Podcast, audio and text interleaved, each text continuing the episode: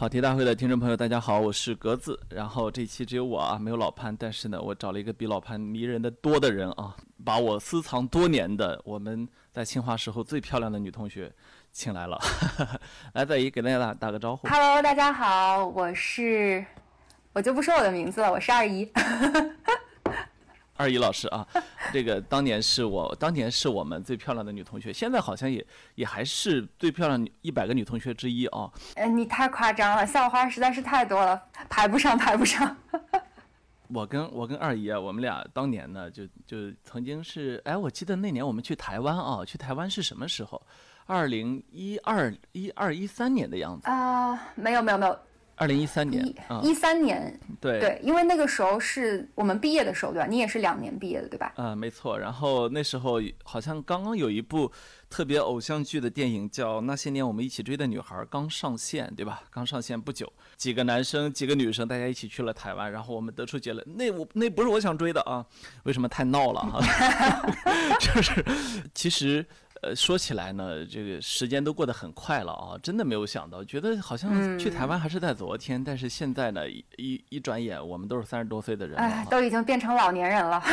很不容易。那么其实，呃，昨天晚上我这个是我上微博搜搜你名字啊，然后发现你上一次在微博上出现还是中国大学生电影节，呃，那那个真的是好遥远的记忆啊！那应该是一零年吧，我觉得。哎呦，想不起来，一呃不对不对，一一一一二。哦，那时候肯定看了很很尴尬，非啊常尴尬，所以我现在都不敢回去看，而且我现在几乎没有不在微博上面冒泡，我也不知道，可能很多时候我也不知道怎么面对过去尴尬的自己。哎，他这个那时候人是作为我们学校的校花呢去主持大学生电影节，然后呢还去还出演了一部电影的女主角，是不是？这个显然都夸张了，一不是校花，二我也没有出演，也不是女主角，我只是去帮忙一个学妹还是一个学弟的一个什么呃片子，然后帮他客串。我不帮你这么介绍，这期节这期节目卖不出去啊，你要 理解。哦，好吧，那你多帮我宣传宣传，好吧？后来呢，我们二一老师啊，就这个一不小心啊，考得比较好，考上了叫什么学校？哈佛啊，对啊，上了哈佛啊，就在在我们学校来看，也不是非常好的学校了，但是反正就考上了吧，然后就去了美国，然后呢，对对对，肯定是没有清华好喽。呃，没错啊，然后呢，我们就失联了啊，失联之后呢，结果呢，失联了有那么一两年之后，再次得到消他的消息的时候，我很震惊的发现啊，他的人生比我想象的还要复杂一些，就是突然跑题了。呃，这真的跑题了。我们这个叫做跑题大会啊，然后，然后他的人生呢，昨天晚上我们在聊的时候说，这叫跑题的人生啊。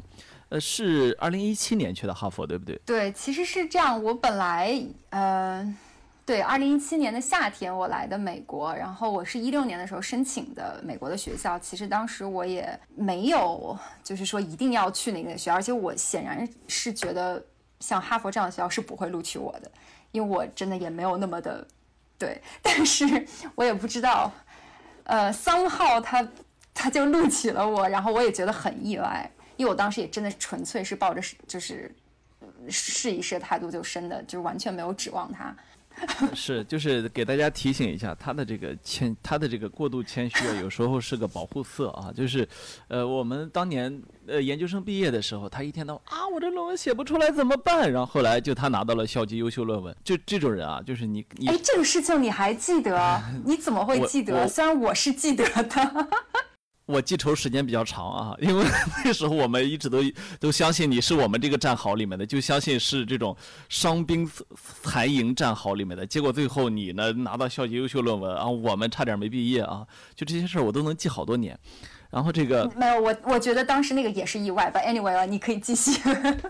对他就是所有的都是意外啊，他最后都特别好啊，就是人也上了清华，也拿到校级优秀论文，最后上了哈佛。上了哈佛之后呢，对，然后我夏天来了嘛，然后我就八月份的时候，学校这边 orientation，但是其实这是一个很长的故事。故事的开端就是我其实在去学校之前，我就不是很舒服，但是我查来查去也没有查出来到底我为什么不舒服。嗯，就是身体是有感觉的。对，对，就是非常不舒服，然后可能你也瘦了很多。虽然我本来就很瘦，但是我还是对。你本来也就九十斤吧？没有没有，我本来也有个九十六七斤吧，但我记得我当时已经瘦到只有九十斤了。但是我就是怎么查好像都没有查出来为什么，反正也就觉得说啊，那可能就是呃上学前的焦虑吧。九十六七斤和九十斤啊有什么区别？你居然能感觉出来啊？你接着说。有很大的差距啊！我现在已经有一百零二斤了。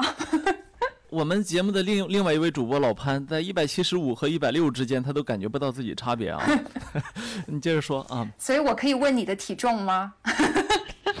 呃，我你可以，我我今我现在一百三啊。那你也还可以，嗯。公斤啊？骗骗你的啊，骗你的，这你都信啊？我还还啊，我还是当年那个少年那么胖啊。没有，你可以，对我我虽然也还是瘦，但是我有了一些肌肉。But anyway。就是这样，然后我就，所以我还是去美来美国了。然后，但是来了之后发现好像不舒服的程度变深了，嗯，就是更加的不舒服了。这种不舒服就是那种，尤其是早上，我我需要我我不需要具体的讲我哪里不舒服啊，但是总之就是你整个人都不好了，然后你又很瘦，然后你没有力气，然后做很多事情你都觉得做不了，很费劲，但是你又不知道哪里出错了，就是哪里出问题了。所以那个时候我觉得应该是我现在想来是。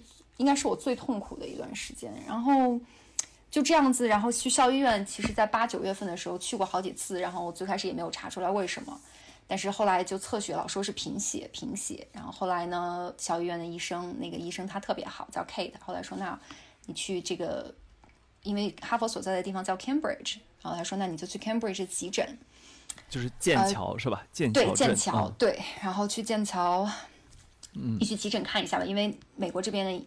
你也知道，他救治他不像国内嘛，你你反正你要去，你就只能去看病。很多时候你想做的检查，你想做的事情，都是因为各种保险的原因，你没有办法很快速的就完成这些诊疗的方式。But anyway，我还是去了，然后他也就是先测血，然后还给我输血，因为发现我严重贫血，但是也没有给我做拍 CT，只做了一个 B 超，也没有发现任何问题。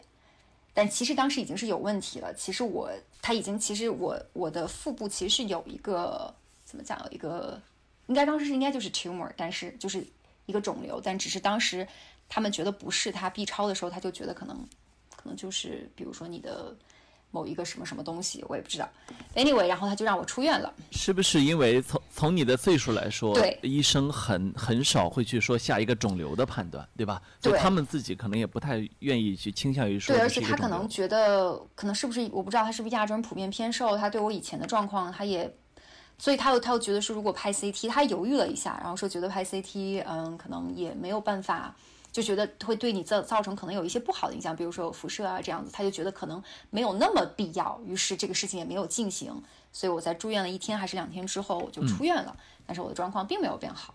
然后呢，之后，呃，就是相当于我觉得不能说急转直下，但是就只能是越来越糟糕吧。就是相当于我甚至很多时候我没有办法就是支撑自己，比如说走路啊，或者我自己去做一件什么事情，就是非常的难受，肚子非常疼。走路，走路都不可以了吗？就是走的很艰难，因为我肚子疼，然后胃肠很难受，所以我没有办法做很多事情。我觉得那段时间，而且那段时间你又没有还没有想好要不要退学，你总觉得你是不是可以要再坚持一下。所以我可能对就在那段时间，你又没法去上学，你可能没有办法支撑你到学校去了。所以你还在宿舍的时候，然后我记得我在宿舍做那个 online quiz，就是那种小测试。就就是你现在想你就觉得很难想象，而且我当时还不知道，就是有一门课是半学期的课，然后因为你马上就要结课了，交结课论文，你最后还结，就是你还要完成那个论文，所以当时整个就是在一个非常混乱的状态下，然后反正我也就是非常奇怪的，非常痛苦，但是反正坚持，但是坚持到实在坚持不到了，我又去校医院，校医院的医生他说，哎呀，你还是去拍一个 CT 吧，我又去了那个之前住院但什么也没有查出来的医院拍 CT。然后我觉得我的整个人生就开始跑题了，就是这样。稍微等一下，我跑个题。你在这种情况下还写完了论文？对，就是你，因为那门课马上就要结课了，因为它是一个 half semester，就是一个 太禽兽了，我就受不了你这样的同学。我跟你说，这是我在清华对大家最不满意的一点，就是人生都跌到谷底的时候，人能把论文写出来。不是我我的那个也不算论文吧，就是一个怎么讲，就反正就是一个它，因为它是一个就是。叫什么 negotiation？就是讨呃，就是讨论沟通课，我现在脑子突然短路了。谈判、啊，就是他这个课，然后他就有一个案例分析一样的一个案例分析总结的这么一个节课的小论文。嗯哼。所以我已经上到最后了，我就觉得说我也不可能不完成。那个时候你不知道自己你已经得了这样一种，所以你可能你当时不知道，所以你还有一种意念，可能说要再坚持一下。虽然我其实当时已经想的是我要我我可能是。就要要退学了，或者我觉得我要去治病了，但你当时你不知道是什么问题，你还以为你还能坚持，所以我觉得那段时间是我特别痛苦的，尤其很多时候我是自己嘛，像我先生他当时还在纳宝，他中间也飞来陪了我很长一段时间，但是就有凡是我自己的时候，我就觉得我整个人我觉得就完全啊，对我就觉得那段路那条路那个查尔斯河每次走的时候，我觉得整个人都要崩溃了。我不知道你有没有去过那边，你应该去过吧？我没有啊，我没有去过你们好学校。然后那个在，所以在美丽的查尔斯河畔，你的记忆点还是比还是挺痛苦的啊。我的记忆都非常糟糕，非常就是路都走不太。我整个的记忆一开始在，对，就非常的痛苦，不管是上课走路。你总共上学上了多长时间？从八月中下旬的这个一开始的这个 orientation 到后面。九十，我可能从九月份，你像我九月底的时候去住了那个一开始的那个医院，然后又出院，然后十月二十号又住进了那个 Boston 的那个另外的一所大的医院，比较综合性的一个医院。对，所以我整个上课的过程大概不超过两个月吧，上学。但是我觉得那两个月就是有点就是很漫长，很痛苦。对，虽然我现在很多痛苦的记忆模糊了，但是我能记得就是真的很痛苦，就是这个。痛苦的印象留下了，但是痛苦的细节可能给忘记了。对，细节可能我忘了，因为我因为我可能太痛苦了，所以那些模糊的记忆我就就是下意识的就忘记了吧。呃，拿到确诊的那天是什么样子的？呃，其实我的拍完 CT 没有拿到确诊，但是大家就会说，因为你这里这里有一个肿瘤，但是他没有确定，没有办法确定这是什么嘛。于是呢，我就马上入急诊了。我记得当时还是我研究生一个。呃，同门的一个同学，也是我后来特别好的闺蜜，然后她陪我去的，呃，然后就在那边开始进行化验，你要做病理的测试，对不对？然后你要，然后他们可能需要对这个东西进行分析，所以整个我在那边的过程大概也要等了几天吧，大概在十月底的十月二十几号的样子吧。我记得我当时还在我的手机里面 notes 里面记录了呢，记录了一下我当时那几天的。对，我就是当时好像写了几个，可能是什么时候？嗯，anyway，我没关系，我们继续。就是你们这你们这些学习好的人特别烦，遇到人生这么崩溃的时候，居然还有心情写笔记。我没有，我可能是。我很想知道你记不记得当时你的心情，或者说那种接受这个事实的时候的一个接受的过程。当然，这个可能对你有点残忍，但是。呃，既然我们打我既然我们打算说这个，那我觉得还是没有没有，我觉得这个我我其实当时我可能接受的时候，我没有觉得五雷轰顶，或者觉得就整个人都，因为我可能之前前面的这个预演的这个过程太长了，就是我已经很痛苦了，我已经到一个极致，所以当他到那个点的时候，他告诉我说是这样的一个诊断，是现在这样的一个结果，我也没有觉得很。没有觉得更糟糕。我想说，哦，那终于，终于我知道到底是为什么我会这么痛苦，我，我为什么会这样子？那我们要不现在就开始吧？就反而有一种靴子落了地的感觉，是吗？就是我没有觉得更好了，也没有觉得更糟糕。我觉得说，那好吧，那现在就只能这样了。那我们下一步就是，就是继续吧。所以，而且，而且，包括当时我还在。反而反而可以治疗了，是吗？对，但是当时我也在承受非常大的，因为他还没有还要再安排手术的时间，所以在这段时间里，这个肿瘤显然是在越来越大，然后而且事实证明，它的发展速度也非常快，所以我那段时间，包括住院的那十天，在手术前也是非常痛苦，很多时候你要吃那个药嘛，我忘了他当时给我的那个是 oxycodone，oxycodone 啊。叫叫我中文忘了叫什么，反正是一种对，反反正是一种麻，就是类似于吗啡，肯定不是吗啡，我就不，但是它反正是一种疗效比较强的止痛药，而且它每次只能给你一定量，要看着你吃掉，嗯，对，就是这样一种东西，然后所以就要靠它，而且每次因为担心有人对担心有人会嗑药或者怎么样的，没错没错，而且你吃四个小时它就失效了，然后你要再找它吃，所以那段时间就真的是非常的痛苦，包括你术后的恢复，然后你也要对对。就是你已经痛苦到了不得不一直靠止痛药的地步，对，就是非常的夸张。所以我现在就在，我记得我很好像有一段时间，我还去看了我之前，嗯，就是我很少会去回去看那个当时写的那个东西，但是我后来就觉得有的东西还挺还挺珍贵的，因为我现在都不想不出来我当时为什么还会写那些，但是我现在一下子有点找不到我当时。对，我也想不出来你为什么那种你为什么那种情况下还能写东西啊？这个不是不是，我就是用手机里面那个那个那个那个 app 嘛，它就也不就是自带的嘛。我就是觉得我可能需要一点和自己的对自己的鼓励吧，和自己对自己的排解吧。嗯，可能我其实是一个比较比较擅长排解、开导自己的人吧，所以我很多时候有很多途径可以和自己啊和自己对话吧。我觉得 是对。啊，就是老是碎碎念啊，这一点我倒是对你印象很深啊。我们当时在我我们当时在台在台湾玩的时候，就大家知道，就是我们二姨长得确实非常漂亮。那如果你有机会看到她的照片，你一定会赞赞赞同我的观点啊。所以你要你要推我的公众号对吗？为什么？为什么为什么大家没有追他？你知道吗？就是有一个很重要的，就是后来发现他一直在碎碎念。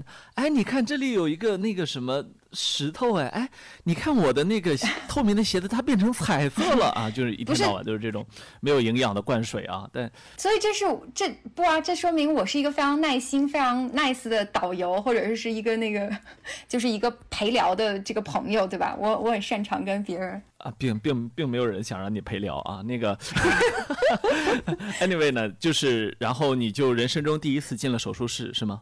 对，然后那个手术本身可能是成功的吧，我说可能是因为事实证明手术之后我也没有好，又复发了。Anyway，就是手术本身没有问题，但是对，但是我的病情太严重了，所以之后手术之后我又一方面是手术伤口的疼痛，另一方面其实好像这个东西它没有办法切除。它会疼多久？会疼很长时间，还是说？啊，我记得那个时候我半夜需要定时起来吃止痛药吧，然后，而且那个时候你没有没有不疼的时候，包括我，我现在能记得，我至少在术后的两到三个月都是非常疼的，而且疼到我可能有的时候经常走路直不起腰来。哦，可能慢了两三个月之后慢慢缓解了一些吧，但是反正伤疤，因为我那个伤口大概有三十厘米吧，哇哦，竖着的。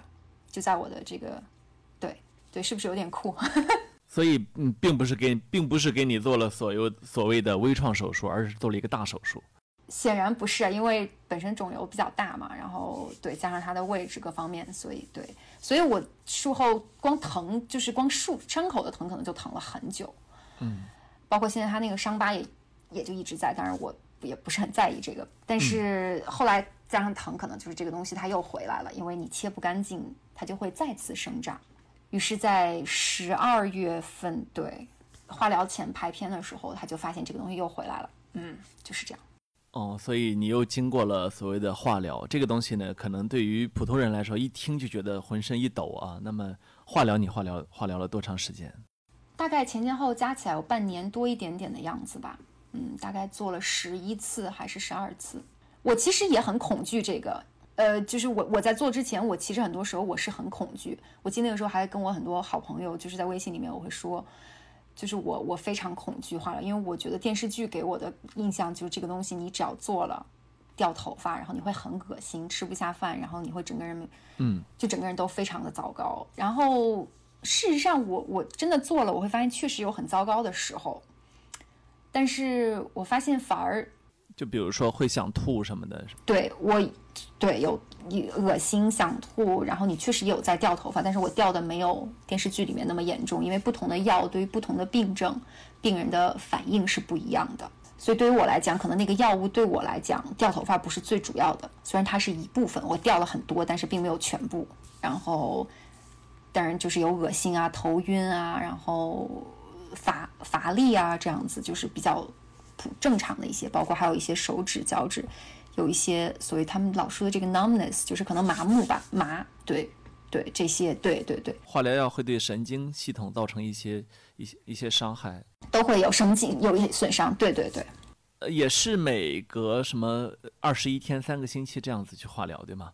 对，对，对，它是有有有有一个大概一个间隔嘛，比如说你是每两周还是每三每三周，但是每个人的情况也不同。你每做下一次化疗之前，我觉得大家如果你比如说有一点常识，你可能也会知道，他会要提前测血，他需要看你各个细胞的这个值，来确定你是否能够坚持下一次化疗，因为化疗本身它也在杀死你的好细胞。所以对于我的情况，就是我很多时候没有办法按时完成我的每一次。化疗是因为我的反应，我的细胞反应过于剧烈，好比比如说我的白细胞或者我的其他某一种细胞，所以我如果再进再按时进行下一次化疗，我可能这些好细胞就要没了。于是我经常会要推迟，就是延长我的每一次化疗之间的间隔。嗯，所以很多时候这个无形当中也给我当时的我增加了很多恐惧。嗯，就是我会觉得这个事情耽误了，那可能就会影响效果。所以很多时候我一方，而且自己到底能不能够撑下来，是不是？对，所以很多时候，我觉得这个这个不确定和这个疗程的这个很多时候的这个延误和不确定，也给我增加了很多很多的恐慌吧。我觉得是这样，就是我心理上也有很多这方面的。对，所以我其实那个时候我也肯定，我现在回想，我可以跟我很多同学可能都有提过，说呀，这次又没有做成。就很沮丧啊！去测血发现什么什么又没有达标，我只能又回家，然后只能下一次再去医院，就这样子的。可能这样反反复复，几乎每一次之后的每一次化疗，可能都要经历这样的一个过程。你有过，你有过规律的化疗吗？我没有吧，我可能至少正常一般两周，我可能大家至少三周，有的时候甚至隔了四周。然后包括后来医生也在调整剂量，所以我后来的剂量慢慢的也在减少。嗯嗯嗯。反正说起来，就医的这个过程也是。有很多心酸，但是可能现在想想也有很多觉得很美好的事情。因为当时不光我我妈妈过来陪我了，然后呃我先生也在，然后呃很重要的是呃就是我的那个好朋友他也在。嗯，哎呀，好久没有这样讲了。远程抱抱。对对，我不是一个 emotional 的人，sorry。嗯嗯，我知道我知道。嗯，就是我我我完全能够想象，其实对于任何普通人来说，这都是一次就是行星撞了地球一样的一次是一次灾难啊！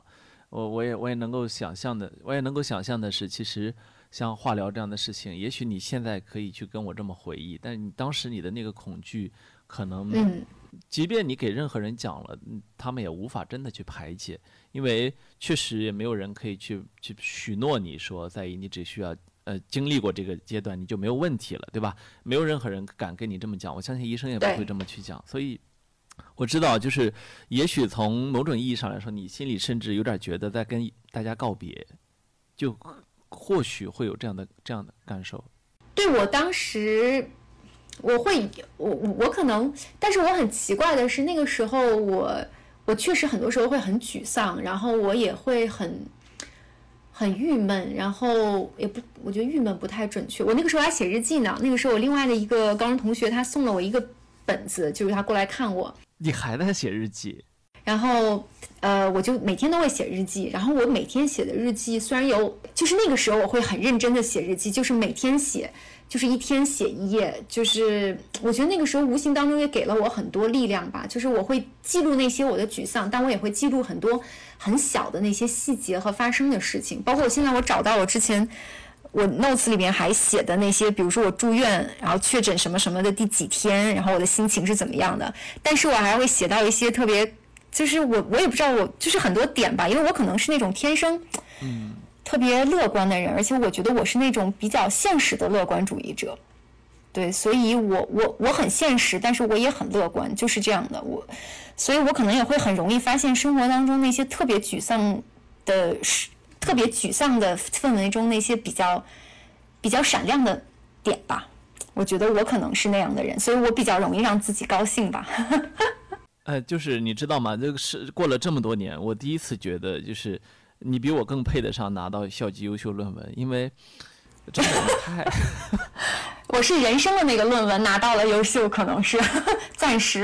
呃，不不光是这样，你你先给大家作证，我当年是个学霸。对，你你一定要做这个证，我这听众们一直都不相信，真的是讨厌。对你显然你会写会说会读读的又多，那你显然你你比我厉害啊！哎，讨厌，夸到这儿停停止。然后 我显然都是 for fun 的，大部分时候。然后然后呢，就是我呢是这么多年来啊，我一直是一个非常的就是我我我仗着自己有一点点的才华，或者说我仗着我自己读过很多的东西，所以呢，我对好多事情我都超级不认真。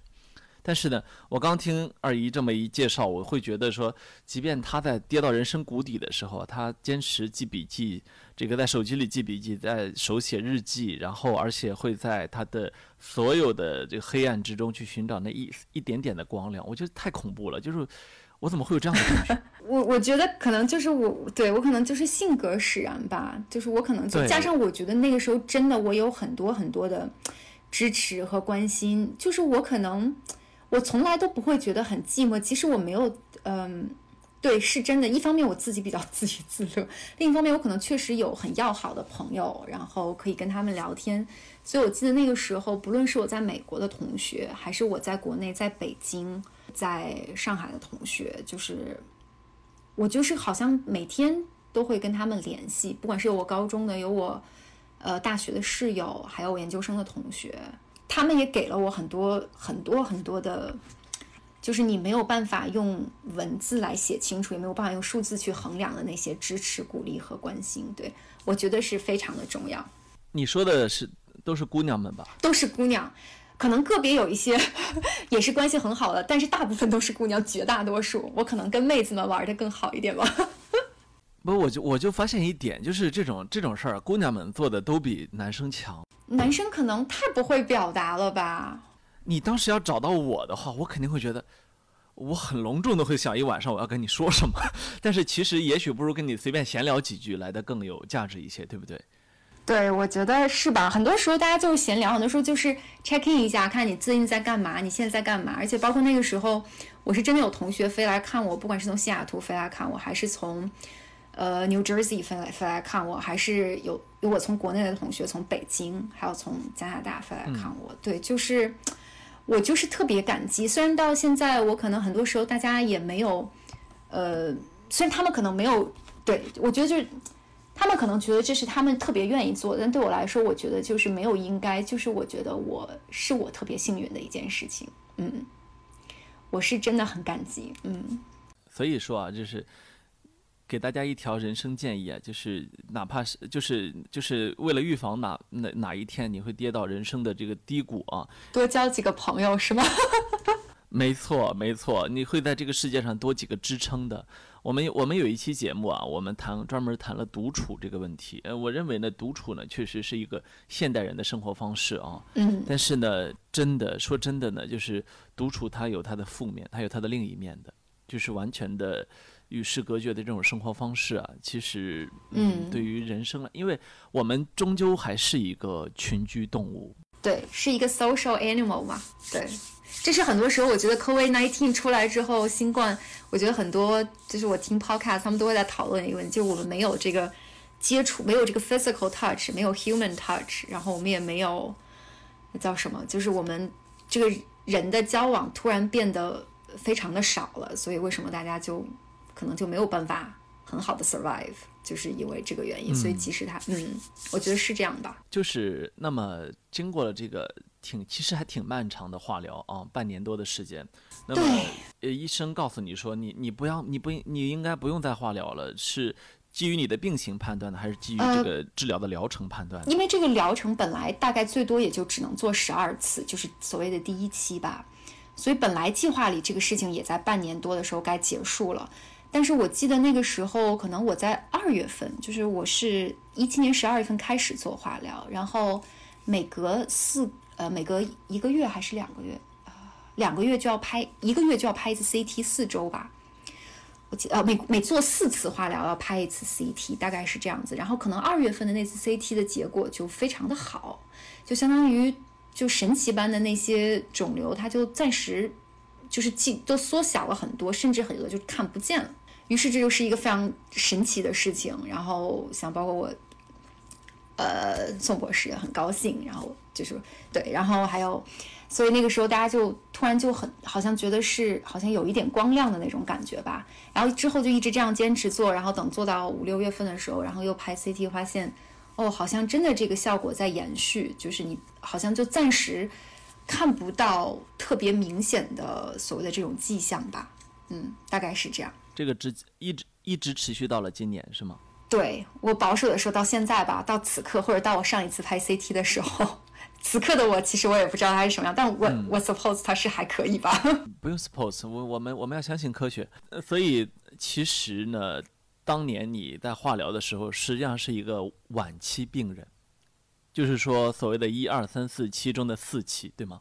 对我可以这样，就是比如说当时手术出来，你有报告什么的，他实际上是把我定义为 stage three C，就是三 C。哦，那也就是中中晚期病人那时候是吧？对，但是呢，所以我当时还觉得是，而且当时我记得很清楚，我那个特别可爱的，呃，巴西裔的医生，然后他跟我说，他说，哦，你这个我们，他说 Miss 蒋，你这个是我们是有，我们是可以有信心治愈你的。他用了 cure 这个词，我我很记得很清楚。但是在我后来又复发了之后，又拍 CT，然后他就说了，他说，然后他在做第一次化疗之前，我记得当时我和宋博士还有我的那个关特别好的高中同学陪我一起。呃，然后呢，他当时跟我说的就不是，他说，Miss 蒋，我们现在不能了，就是我现在没有办法了，我们现在因为你现在是，所以你现在这个情况，我们你现在已经是一个四期的病人了。嗯，我们现在也不，我们现在也没有办法 cure 你了，我们现在只能先试一试了。但是我们的计划不变，因为我们总归无论你是几期，你都要化疗。嗯，所以我们先就化化疗试试看。如果这个化疗效果不好呢，我们就再试第二期方案。所以我觉得当时那个给我的冲击也是很大吧。嗯，就是你会觉得说，你好像那个希望就有点，就干脆就是有点破灭了。虽然我好像一开始也没有觉得有希望有多大。因为我是那种可能不会给自己太高期望和希望的人，所以我比较容易快乐，大概也是这样一个原因。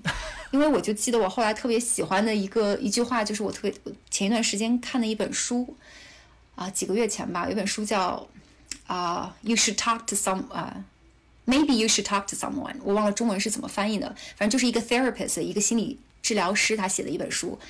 然后在那里面他说一句话，他说这个快乐实际上就等于你的现实减去你的期望。嗯，所以如果你的期望值低一点，你的现实，呃，然后比这个期望值高一点，那你这个减去的这个剩余的部分就是你的高兴的部分。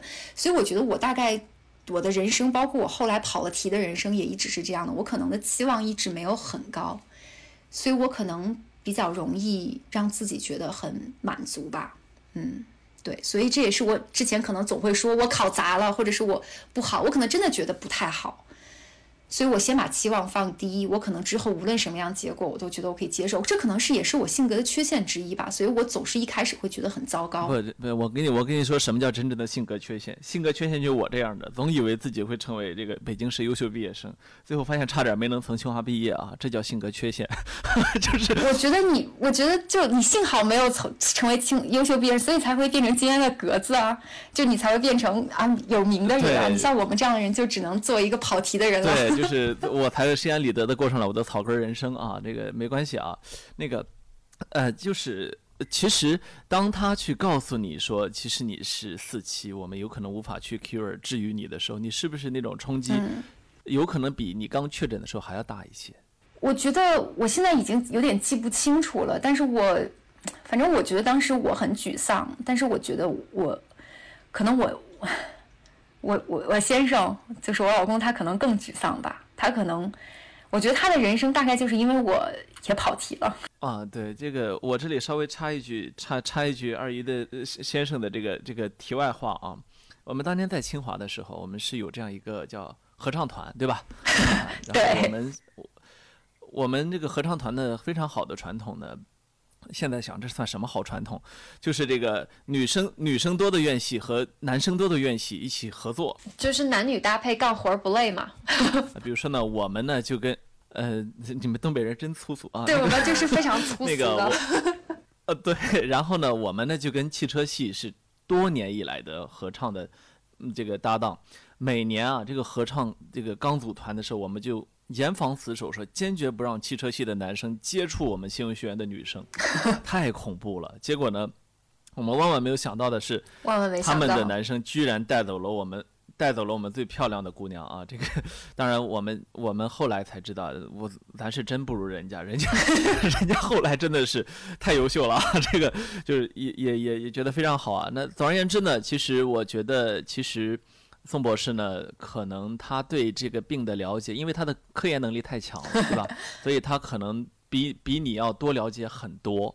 对他，其实我我可能很神奇，就是我其实后来倒没有东查西查，我很多时候选择就没有特意的要去查什么，所以我可能很多事情我不知道，反而我我可能就很安心。比如说，我不会去查你的这个生存概率最后是多少，我可能不会查其实真正这样的人他们都是什么样子。但是可能对于他来讲，他很多时候他他会在那个 Google Scholar 里面去搜那些论文，他可能会去知乎里面去搜别的人的案例是什么样子。所以，包括我之后也要做这个免呃，就是基因检测嘛，就基因测序什么之类，就是你要确保你有没有靶点，你是不是可以使用到后来比较先进的免疫治疗的药物，就是这些是其实这些我可能其实都没有什么概念，但是他就就是又找了很多。所以我今天真的不不该问你，我应该问他，就是你当时有没有天旋地转的感觉？就是因为你你没你没心没肺的啊，这个 不知道你你。对，我觉得他是有吧。我觉得我甚至有的时候觉得，就包括到今天，我都觉得，就是我一直来，我一直说这个 PDSD，我可能没有，但是我觉得他可能有。他他真正的有有心理创伤在这件事情上，就是创伤应激。对，我觉得，我觉得他是有的，因为我觉得可能这对于一个，就这边讲叫 caretaker 嘛，对吧？就是照顾病人的家属。对，所以他反而很多时候家属、病人家属，他可能。呃，需要承受的东西可能要比病人本身更多，因为他可，因为可能病人他的目标就变得很简单，就是他 survive 就好了，他他只要活着就好了。但是对于其他的人可能不是，他可能需要有很多其他的打算。因为当你手术的时候，他其实是你是昏迷的，他的他是那个在手术室外清醒的人，他是清醒的，嗯，对。那其实那个时候清醒最可怕。对，所以我虽然我我觉得我也可能没有办法，因为每个人的性格也不一样，我也不知道我如果是他的话我会怎么样，就是他也不知，但是他说他如果是我的话，他一定做不了我这样，因为可能每个人性格太不一样了，所以他我他可能永远无法做到我这么 positive，这么你这么乐观是吧？但你也，但你也做不到像人家一样去天天查论文啊！我觉得你的科研实力不足以支撑这一点。对我可能也做不到这样，我没有实力，我没有科研能力，我就是一个普通的人，一个奇怪的普通人。哎，我们我们学文科的真的觉得有时候觉得自己好可悲，你知道吧？就是就是真的，就就那些东西，人家可以跨行业看得懂，对不对？你还好哎，你你你读的书多，你读的书多。我就说你你们学文科的啊，我肯定是一个美丽的意外了啊。哦，是这样，是这样，是这样。呃，所以你其实也从来没有采访过宋博士，就是关于作为家属的这个心路历程吗？我们有聊过吧？嗯，我觉得他可能对他有很多他的压力和他的，对，包括他本身就是一个心思比较重的人，对，所以他可能有很多的压力，对。但是对于我，我可能他可能多多想了很多。对，但是对于我，我可能就是那种想法也比较简单的人，我我可能就比较单一吧。所以我现在就包括到今天，我我虽然人生跑题了，但是我好像每天依然还是乐乐呵呵的。嗯，对我还是可以。你何止乐乐呵呵的？推荐大家，强烈推荐大家去关注二姨的微信公众号啊，叫“向阳处有你”，对吧？这是一个硬广，对吧？呃，超硬的，这个我一般在我们这节目是收费差不多七八万吧。你那个，嗯，对。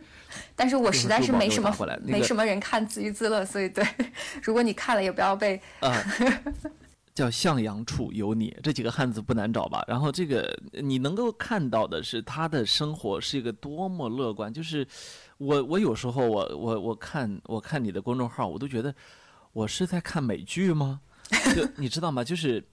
照片拍的也很漂亮，然后这个你也会吃会玩，有各种各样的同学，各种各样的朋友，就是到无论到美东啊，还是到黄石国家公园啊，还是到各各个地方都有，然后甚至你们有那种在美国被盗窃的经历啊，在那种，对，然后还有人不远万里来看你啊，哎呦，就是我就觉得就是单纯看这个微信公众号的话，你绝对想象不到他经历过一个什么样的一个人生，但是呢。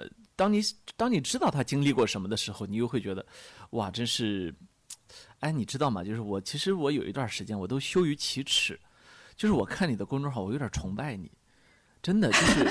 你是觉得我真的很奇怪，我我是哪脑子哪里出错了，对吗？我我我我为什么这么乐呵，对吗？对，就是当年我一直觉得你肯定哪根筋搭错了，但是我后来我才意识到，确实是幸好搭错了，对吧？那你搭错的那根筋是人类进化的希望，就是，就我觉得人类都像你这样的话，人类很难灭亡，你知道吗？就是，呃，我觉得我自己啊，我这个性格，或者说我这思考问题的点，我有一点点跟宋博士类似，就是很容易看到那个 dark side，就是很黑暗的一面啊。嗯。然后呢，会去多想，会去想很多条路径，以及这种可能性，那的的补救措施是什么。但是呢，呃，其实反而有时候生活呢，它并不会去给你这么多条路让你去选，对不对？它更多的时候，它是扔给你一个结果让你去解题，对不对？而这个结果是你在传统的逻辑思维，在你的解题思路里面不会有的，他肯定不会有的。有谁会有谁会在二十多岁的时候想到要去对对付肿瘤这件事情呢？对不对？对，其实。就所以就是跑题了嘛。虽然我其实后来发现有很多年轻的肿瘤患者嘛，而且很多人他们都非常的积极乐观，而且非常的努力的在走在抗癌的这条路上嘛。所以我我很多时候我我就觉得跟他们比，我可能也我我觉得我也我也没有很特别，对我就是只是他们中的一员，而且我唯一的可能就是我稍微幸运了一点吧，只是暂时幸运了一点。对我很多时候我也不敢对未来有太多的奢望，所以。就是当下吧，而且包括我，其实也有我有认识几个，也不能说几个吧，但是我是有朋友，他们也有得过很重的呃病，但是目前为止都还挺好的。所以很多时候，我记得那段时间，就是这样的一些情事事情吧，也也也有给我很多很多希望吧。嗯，哎，总之我觉得那段时间还是给了我很多。对。那么其实可能像你在美国。呃，看医院，呃，看医生，就是那个经历跟国内是不太一样的，不不太一样。就是美国的医院是不是就跟就跟美剧里面那样，就是还是比较空旷，也比较现代化装修，然后医生很 nice，是大概这种感觉吗？对，我觉得其实说到这个，我记得我当时，我现在去看我当时的票签，我记得我刚急诊的时候，我还说。就还说啊，我就是看了十年的《Grace Anatomy》，就是实习生格雷，我终于来美国的医院了，就是还有一点小兴奋的，就是这样的。因为我真的很喜欢那个美剧。兴奋的结果是什么？当然，你兴奋结果就是你真的遇到了，就是你啊，就美剧里面那个医生，有的医生真的很帅，有的医生真的很好看。你还真碰到特别好看的医生了，是吧？我有碰到过有的女医生真的很美，然后我有碰到，我觉得我至少我觉得我的主治医生就还蛮帅的。虽然我的同学、我的同学们、我的朋友们他们就觉得还可以吧，也没有觉得很特别。可能我就是有一种 我自带，就让我我觉得他自带光环吧，可能是那种你知道吧？可能因为他自带滤镜啊。对我可能带滤镜了，对，所以对，所以就是那种感觉还挺不一样的。包括我觉得就是美国的医院有好也有不好吧。我觉得当初耽误这么久，我觉得有一方面原因也是他们有一些医院的医生经验不够丰丰富吧。所以我其实有耽误了。以及他们的是不是一切的一切都要预约？对，要预约，然后。很多时候，他需要考虑很多因素，比如在国内，你有很多检查，你只要花钱要求医生做，你只要能排上，你就可以做，对不对？但是在国外，很多时候，因为保险的原因，因为国外的这个保险，医疗保险，它是和这个很多时候都是商业保险，它是和这个医生，就是这个他们整个这医疗系统系系统，就是结合的特别紧密，然后它有很多限制，所以你不可能从就是手段 A 一下跳到手段。呃，这 C 你不能越过 B 这个过程，所以很多时候这就无形当中增加了很多时间，你有可能就延误了病情，或者很多时候他们考虑到保险的原因，保险公司可能不愿意付，或者他们觉得这个不 make sense，不不讲讲不通，所以呃，他有可能就有各种各样的考虑，所以这是当时我觉得他们为什么也没有给我做这个 CT 的原因，包括对当时想约肠镜啊什么的也也约不到。对，虽然我知道国内也需要花一点时间了，但是我觉得国外就是很夸张。你约一个场景，如果你不是很急，如果你不是真的有问题，约三个月以后、五个月以后，这是非常正常的事情。所以我觉得是有好有坏的地方吧，就是对，就是各有各的好吧。我觉得我我也没有觉得哪个更好，对，就是各有各的好。这边好处就是人少，所以医生他会比较耐心。那毕竟他没有那么多人嘛，所以他国情决定了，对。嗯。所以他可能跟你就是在他的光鲜亮丽之外，其实有他的一个缺陷。对，所以我觉得就都各有各的问题嘛。我觉得这个也没有办法，这个就是只能是在不断的发展和改和完善当中吧。没错，没错，我我相信你可能在这个在这几年的时间里面，可能也去过美国很多家医院。去过几家也没有很多家，我从波士顿，然后再到现在在安娜堡。嗯，好在安娜堡的这个医院也非常好，因为它是密歇根大学的医院。大的医院我就去过这两个，但是都很好。遇到医生就是风格蛮不一样的，但是都很好。因为在美国，其实我们知道医生是一个非常非常体面的工作啊，非常棒。在国内呢，当然他这个也也很体面，呃，可是呢，他的工作其实国情，我觉得还是因为国情工作的压，还是因为人太多。我很多时候觉得。就是因为我们的人口密度比较大，然后医疗资源分布又又太过于集中。嗯，其实这些医生也很也很不容易。对，所以他们很不容易，所以他没有时间给你讲二十分钟、三十分钟，因为他后面还有三十个病人。但是我印象很深，就是你在美国的时候，他们很多时候很搞笑。我有时候觉得，就是他，比如今天他可能就接诊了，我现在没有办法给你一个数字，但是就。大概就是，比如说我们那边工作量，比如说国内工作量的五分之一，他可能就觉得，哦，我这一天已经很忙了，就这种感觉，你知道？但是你去放眼看那个医院里，这也没有很多人啊，就这种感觉。所以我有的时候就很 就觉得还挺，就是很多时候我在那边在化疗，然后说护士可能说，哦，今天就很忙，就怎么样？我想说，其实也没有很忙吧，如果跟国内比起来。我有一次跟一个医生朋友晚上七八点吃饭，他告诉我说，他一下午看了五十五个病人。对，我觉得。门诊，他们一天都不会看这么多，我觉得他一天最多能看十五个、二十个。我觉得不准确，我可能不准确，但是我觉得就是至少我的那个医生，他一天真的看不了太多病人。就是在你看完医生之后，我知道其实从你上一次化疗到现在，其实有接近两年的时间了。那这两年的时间里面，对，正好将近两年。其实你是处在一个比较特殊的人生阶段，就是说，一方面呢，从临床上看你已经被治愈了，那另一方面呢，你又不敢去规划任何的事情。我。我其实没有办法说临床治愈这件事情，其实我觉得这是一个非常神奇的事情。就是虽然我知道医学上或者从大家的一个常识角度上来讲，所谓比如说五年你就可以临床治愈了，对吧？但是对于我呢，我曾经反复跟我的医生确认过这件事情。我希望好像能够希望能看到一点一些希望，但是他说，对于我来讲没有这样的一件事情，因为我不是一个 stage 一到三的人，就是。一到三期，我是一个四期病人，我是一个晚期病人，所以没有临床治愈这件事情。但是好多四期病人到后来也一直都再也没有去发生过这个肿瘤复发呀，或者是对，所以他可能就会，所以他不会这样定义吧？我觉得对于他们来讲，他们可能比较谨慎，所以他可能不会这样定义你的你的事情，包括他们没有，他们没有见过像我这样的。很这样的病例吧，他们很少，因为他们他没有见过一个人都已经这么严重了，然后居然化疗可以暂时的消除所有的这些不好的东西，然后达到一个暂时完全缓解的状态，然后我不知道。他们叫英文叫 in remission，但我不知道中文是不是就是就是完全缓缓解的对应吧？我不确定，反正就是暂时缓解吧，应该是这样讲。对，但他就说我们可能需要要更长时间的监测，你比如说六年、七年，甚至更长，就是他他他没有办法觉得说五年这件事情就结束，更何况我觉得我也我也没有办法说我是不是。在未来下一秒，或者是在某半年、一年，我就一定会很好。我我可能就不做这个预期吧。对于我来讲，对，呸呸呸，就是我希望是好的吧。我当然是希望了。这就意味着你也真的就没有办法对人生做出很具体的规划，或者说，我接下来应该，因为你很多时候你不知道说，呃，就是眼前的，就像过去这三个月的生活，未来三个月还能不能继续这样过等等。就是我我我明白，这其实是一个。呃，这又是一个很难的问题，但是你，我相信你的应对方式可能又跟我这种普通人不太一样。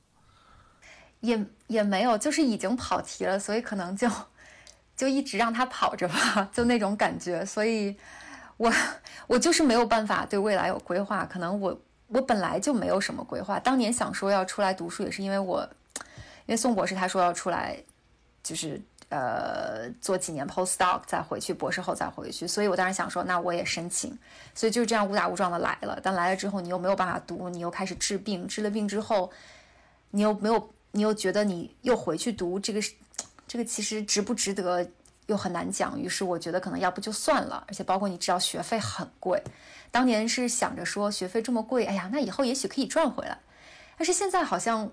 我我很多事情不确定，但是我唯一能确定就是你赚不回来，我肯定是赚不回来了。赚钱的事情交给宋博士了。对，所以我是，所以我就，所以后来我就没有回去读，也是这样一个原因，就觉得说要不就算了，我我要不还是享受一下生活，我就就这样吧，所以就没有回去。对，所以所以你就嗨了两年了。对，所以我觉得虽然没有没有在好好工作，也没有在好好念书，但是也做了一些很有趣的事情吧。不管是有出去旅游，还是在家，你都干啥了？嗯，比如说我一直在跑步。我是一个非常讨厌跑步的人，以前非常非常，我体育很差。但是后来我就开始跑，然后我就一直跑，也跑了两年了。你现在什么成绩？我成绩很差了，但是我是可以跑五公里或者十公里了。那已经跑的比我多了哦。这是慢跑嘛？我现在我现在可以跑五百米啊。那是因为你不动，你没时间嘛。一般名人都是这样。你除了跑步，你还干啥？嗯，然后我可能会看看书，然后在这边也。之前如果没有新冠的时候，也有很多像读书会啊，一些活动的这边，呃，就是社区的一些活动，你也可以参加。然后我有参加 Toastmaster，就是一个类似于美国这边的那种演讲协会吧，其实就是打发一下时间，练练英语。然后我也会健健身，在家自己瞎搞搞，然后做做俯卧撑，然后养了一只猫。你还需要练英语？对，我要。因为我因为我平时也不上课也不学习，对，然后做做饭，然后还有做烘焙，反正其实有很多事情可以做。我觉得在这边可能唯一的好处是时间好像都都慢下来了，因为没有那么多人，你好像有很多每天的时间是可以就是和自己相处吧。我其实有的时候觉得挺好的，就是你可以很安静，就是我发现在这儿我能找到那个 inner peace 吧。就是你反而在这个时候你享受起了独处。对我就是那种，我觉得跟别人玩我也特高兴，我自己也能挺高兴的那种，因为我自己也能找很多事情玩。我我看到你烘焙的那个东西，我就觉得，哎，这好像美食或者说这个打扮以及很多方面都是相通的，就是你做出来东西都很好看。就是作为一个新手，只能说很凑合，因为。我感觉高手太多了，我就是每天照葫芦画瓢这样子。啊，你你的你的偶像是你妈妈是吧？烘焙不赶不上你妈是吧？哦，我妈做饭很好吃，对对，我我觉得很多时候可能我无形当中遗传了我妈的那个之，我妈妈之前的做饭基因吧。虽然我以前不觉得，我真的很讨厌做饭，反正以前很讨厌的很多事情，我现在都很喜欢。所以我觉得人生，哎呀，千万不要这么悲剧的跑题，但是偶尔跑一点也没有什么不好吧。我我觉得你好像之前也很讨厌读书，可是你现在怎么这么喜欢读书啊？我我之前，我现在也没有喜欢读书吧？你说的是什么读书？是是是 reading 还是 studying？reading reading 看书吗？你是说看书吗？的那种啊，没有，我其实也以前没没有觉得你是个爱看书的人啊。我觉得以前可能我我也我也会看，我觉得是这样，啊，一定要消除你。我早年还是愿意读书的，在我年轻的时候，在我上。小学、初中、高中的时候，毕竟曾经也是语文课代表呢。当然了，就是后来我觉得可能看的少了，因为上学之后，我感觉，哎呀，花花世界很多就是诱惑，然后你有很多事情想做，所以你可能就没有办法静下心来看书。我那个时候也会看，也会看 Kindle，但是跟你完全没有办法比，好吧？嗯，那你不要跟我比，我太优秀了啊。那是跟你大概你的百分之一，对。对，谁谁跟我比都这样啊，对。对，但是现在可能有时间了呗，然后就特别想多看一点书。我我觉得有时候看书，我也可能我也能找到一些内心的平静吧，就是真的，嗯。就其实我我跟你这方面有共鸣，就我觉得看书，然后甚至看一部特别好的电影，我都会觉得，就是那一段时间不但没有荒废，反而觉得特别的充盈的一些什么东西，说不上来。对，我相信你其实现在多读了很多，就看了一些吧。嗯，就是很会很主动的去找很多，然后想看的东西，很多也想看还没有看，但是会尽量会让自己多看一些吧。那么你是什么时候特别的坦然的接受你自己是一个肿瘤患者的这样一个身份，以至于你现在都可以这样跟我去聊天？我一直都很坦然吧，但有一段时间你消失掉了。对，我觉得那段时间我可能。不行，就是有一段时间我没有办法，就是还在治疗的阶段，我可能都没有办法很，我我其实也还好。如果你现在去回看我当时公众号最开始发的有几篇文章，我其实是从几一七一八年的三月份开始发的。其实，在我开始发了，我觉得我就是已经开始比较坦然的，这就是在面对这件事情了。我可能能接受吧，就是就是，但是我觉得也可能是因为当时确实有好消息，就是觉得哎，这个东西药是有效果的，这个治疗是有效果的，所以我觉得可能是要积极一点啦，要再积极一点，我可能要找一点事情做。所以那个时候中间也要治疗，然后但是每天对。然后你会花一点时间，你想写点东西啊，看点剧啊，然后和我妈出去遛弯啊，去超市买菜啊。我大概是从那个时候开始特别爱上去超市吧。然后这边美国就叫 grocery store 嘛，然后你就是去超市去 Whole Foods，就那种有机超市。然后就是你看这些花花绿绿、琳琅满目，就是摆的特好看的那些水果、那些吃的，我好像就会特别开心。就是你你你你就很你就真的是很高兴，对。所以就就很喜就很喜欢去超市。我甚至真的在听你的讲述中，我都感受到了一种性别差异。就是我我意识到男性可能很难，呃，当然我我这个有一点一下子打打翻一一船人的感觉啊。但我意识到，作为一个男性，或者说我们这个群体中的一员，我我觉得我很难在自己心情很。不好，或者说在自己人生很不爽，或者说在遇到挫折的时候，嗯，通过看水果店、看超市就能把自己看高兴，或者说通过 哦，通过自己，可能这是你的，这是你们的生理缺陷吧？我说聊到最后怎么开始黑男性了啊？怎么还有生理缺陷了？就是你们生理上可能就决定了你们不喜欢做饭，然后也不喜欢去逛超市，也不喜欢收拾家。就是我觉得，就是人类发展这么这么这么这么这么演变这么几千几万年，就是就是对吧？我觉得可能，嗯，那么在你病得最严重的时候，你还爱收拾家吗？不能吧，我如果身体不允许，我可能没有办法，但是我也可能会规整一下，就是所谓你顺手把什么东西拿到哪里，或者你 就是可能会有一种强迫症吧，但是可能是好了很多，因为你确实你的身体不允许了，但是那个对，但是是会可以可能找到很多。对我可能就是一个强迫症的勤劳的人，对，这可能是也是和我的性格相关。那还是挺勤劳的。因因为我我我感冒都能两天不刷牛奶杯子啊，所以 这肯肯定是这肯里面肯定是有结构性的差异，肯定也不是我能够做主的一件事情。哎，那个我我们我们这我们这个节目的一般的规则呢是聊一个小时啊，然后我我我数着点要把你赶走了。那个 anyway 到最到最后的时候，我其实想跟大家更新一个一个现在的事情，就是你是不是又重新在哈佛注册了？我其实。还没有开学，因为八月底开学嘛。但是我是跟学院那边的老师说了，我说我对我决定还是我下学期回去上。但是现在因为新冠的原因，所以我我就还是可以上网课嘛。我觉得这是我 决定要回去上课的原因之一，就是可以上网课，我我也不用去 Boston，我就。